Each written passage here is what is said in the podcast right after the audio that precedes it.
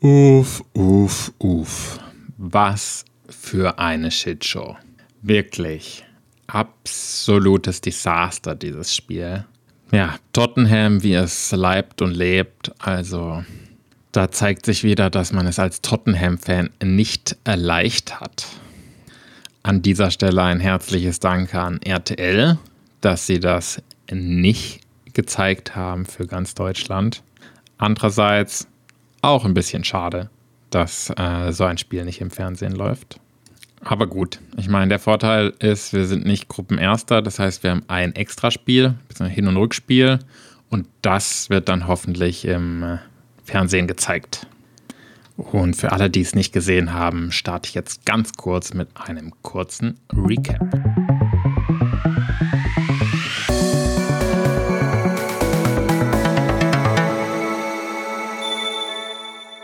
Conte hatte fast auf allen Positionen die Spieler gewechselt und dann halt das frühe Gegentor, das absolut vermeidbar war. Sanchez großer Fehler, Ndombele, der nicht zurücktrackt und Roden, der wie so eine Statue einfach nur zuschaut. Und dann auch ein bisschen Glück, weil das war schon richtig schön geschossen, das Tor. Und ja, dann in der 30. Minute rote Karte gegen Cessignon, absolut unnötig, ganz dumme Aktion total übermotiviert. Auch das erste Foul von ihm war schon so komplett, der hat halt einen Zweikampf verloren und ist ihm dann von hinten nochmal auf den Fuß getreten. Also so richtig unnötig. Und ja, damit macht er sich auf jeden Fall keine Freunde. In der zweiten Halbzeit hat, konnte dann die Spieler nochmal alle rausgeschickt, aber da kam dann keine Reaktion und dann hat er nach fünf Minuten, glaube ich, vier Spieler gewechselt und dann kurz später nochmal einen fünften Spieler gewechselt. Und dann hat man auch gemerkt, dass endlich mal wieder was läuft. Aber das Tor kam halt zu spät, im letzten Drittel war nicht wirklich zwingend. Ja, und dann das Gegentor war wieder ein Sanchez-Desaster. Ja, ich, ich kann einfach nicht verstehen, wie diese Spieler, die hatten jetzt alle ihre Chance und dafür ist ja auch die Europa Conference League eine, eine gute Möglichkeit, dass die endlich mal dem neuen Trainer zeigen, was sie alle können. Und die eine Seite ist natürlich taktisch, klar, die sind neu zusammengewürfelt, Conte spielt eine neue Taktik. Da läuft natürlich nicht alles zusammen. Aber was absolut indiskutabel ist, ist, dass äh, die Motivation da ist, der Hunger da ist und für jeden Zweikampf 100% gegeben wird. Und in meinen Kopf geht einfach nicht rein, wie du als Spieler so eine Riesenchance wegwerfen kannst und nicht wenigstens den Einsatz zeigen kannst, wenn auch deine Qualität vielleicht nicht da ist oder du mit der Taktik nicht 100% klarkommst. Das hört sich jetzt wie ein Klischee an, aber im Endeffekt war es so, dass man das Gefühl hatte, okay, zweite Mannschaft von einem Premier League Verein, die haben einfach keine Lust, gegen so einen Dorfverein zu spielen, sozusagen. Und die wollen nur wirklich Champions League spielen oder die guten Premier League Spiele. Und klar, für die kleine Mannschaft ist es natürlich das Spiel ihres Lebens. Die spielen das, als wäre das das Champions League Finale.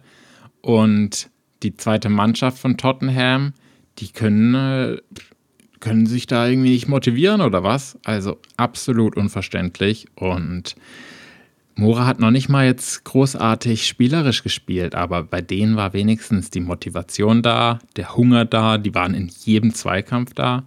Und klar, dann äh, verlierst du halt bei so einem kleinen Verein, wie Tottenham wieder und wieder und wieder beweist.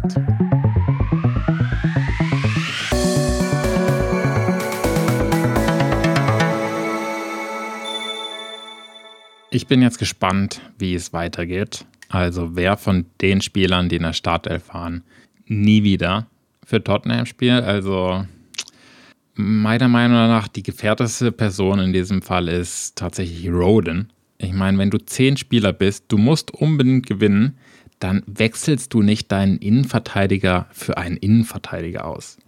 Und ja, Conte hat einfach in der 60. Minute den ausgewechselt.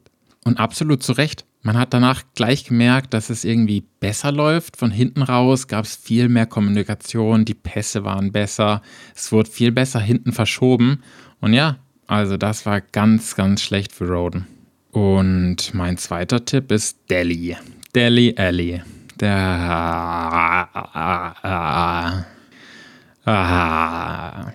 Ich bin ähm, kein Fan von ihm. Der hat aber so gut gestartet unter Nuno und ja, war dann so als der Läufer bekannt, der immer alles gibt. Ja, und jetzt, also man hatte nicht das Gefühl, dass er irgendwie Einsatz zeigt. Seine beste Aktion meiner Meinung nach, er wusste wahrscheinlich, dass er ausgewechselt wird. Und dann hat er nochmal wirklich fünf Sekunden bevor er ausgewechselt wurde, so viel Stress angefangen, dass er eine gelbe Karte bekommen hat. Aber der Gegenspieler, mit dem er da Stress angefangen hat, der hat wenigstens auch eine gelbe Karte bekommen. Also das war Dallas beste Aktion.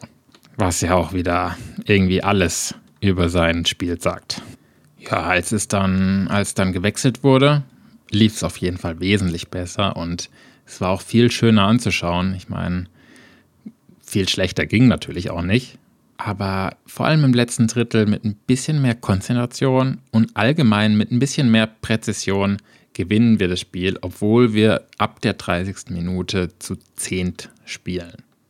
Naja, schauen wir nach vorne. Wir sind jetzt Gruppenzweiter, können nicht mehr Gruppenerster werden, spielen aber noch gegen den Gruppenersten. Und ja, wenn wir Glück haben, stellen die nicht die erste Mannschaft auf, weil die ja schon eh Erster sind. Und in dem Fall müssen wir einfach das Spiel gewinnen. Und zwar müssen, wir ein Tor weniger schießen als Mura gegen den, beziehungsweise als Vitesse gegen Mura. Ja, das klingt auf jeden Fall machbar, ist natürlich unnötig, auch extra nochmal zwei Spiele dann zu haben. Und ja, also das Pensum wird eh schon krass werden. Jetzt im Dezember ist, glaube ich, jede Woche zwei Spiele bis Silvester oder so. Aber dann vielleicht auch wieder eine Chance, wenn man das Hinspiel vielleicht 3-0 gewinnt oder so, dass dann im Rückspiel wieder die zweite Mannschaft mal wieder eine Chance kriegt, die, die wahrscheinlich bis dahin kein einziges Mal wieder spielen, weil sie so schlecht in diesem Spiel geraten waren. Und auch, auch wichtig ist meiner Meinung nach, dass der Fokus vor allem auf der Liga liegen sollte. Und so wichtig ist jetzt die Conference League nicht. Und da finde ich es auch okay, dass Conte jetzt einfach mal ausprobiert, sagt, okay, wer spielen will, kündigt sich da sozusagen an. Und dann kann natürlich auch im Nachgang wieder analysiert werden, welche Taktiken haben nicht funktioniert, wo liegt individueller Bedef äh, Verbesserungsbedarf und solche Sachen ergeben ja ein Spiel auch immer. Ich bin jetzt auf jeden Fall gespannt ähm, auf Sonntag gegen Burnley und hoffen wir, dass sie eine Reaktion zeigen, dass die Motivation umso höher ist und wenn die jetzt irgendwie gegen Mura glücklich noch 2-1 gewonnen hätten, dann würden die sich vielleicht so ein bisschen aus dem, auf dem Erfolg ausruhen. Und das ist jetzt auf jeden Fall nicht der Fall. Das heißt, wir können uns auf ein spannendes Spiel freuen, auf ein ambitioniertes Auftreten von Tottenham und dann hoffen wir, dass es wieder einen Sieg gibt.